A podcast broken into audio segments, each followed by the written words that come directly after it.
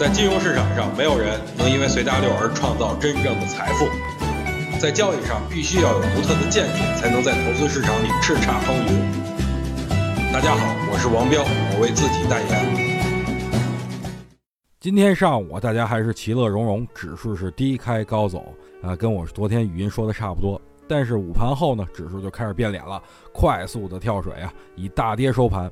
其实今天上午通过上证指数十五分钟级别 K 线来看啊，指数虽然是涨的，但是成交量明显是跟不上了，就形成了顶背离。所以下午下跌也是正常的，总归是无量上涨无法延续嘛。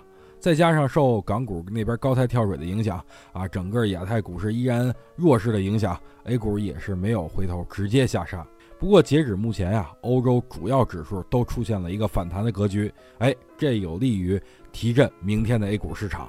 对于这次底部是否确认呢？其实就要看一个最关键的点位，就是二八四四点。如果能有效的支撑住啊，那说明反弹依然有延续性，最起码以震荡攀升为主。但是如果一旦是创了新低了，可能后面还要进一步的再继续确认底部啊。想听更多彪哥的语音，可以添加彪哥微信公众账号王彪 HT，或在新浪微博上搜索王彪 HT 来跟彪哥进行互动哦。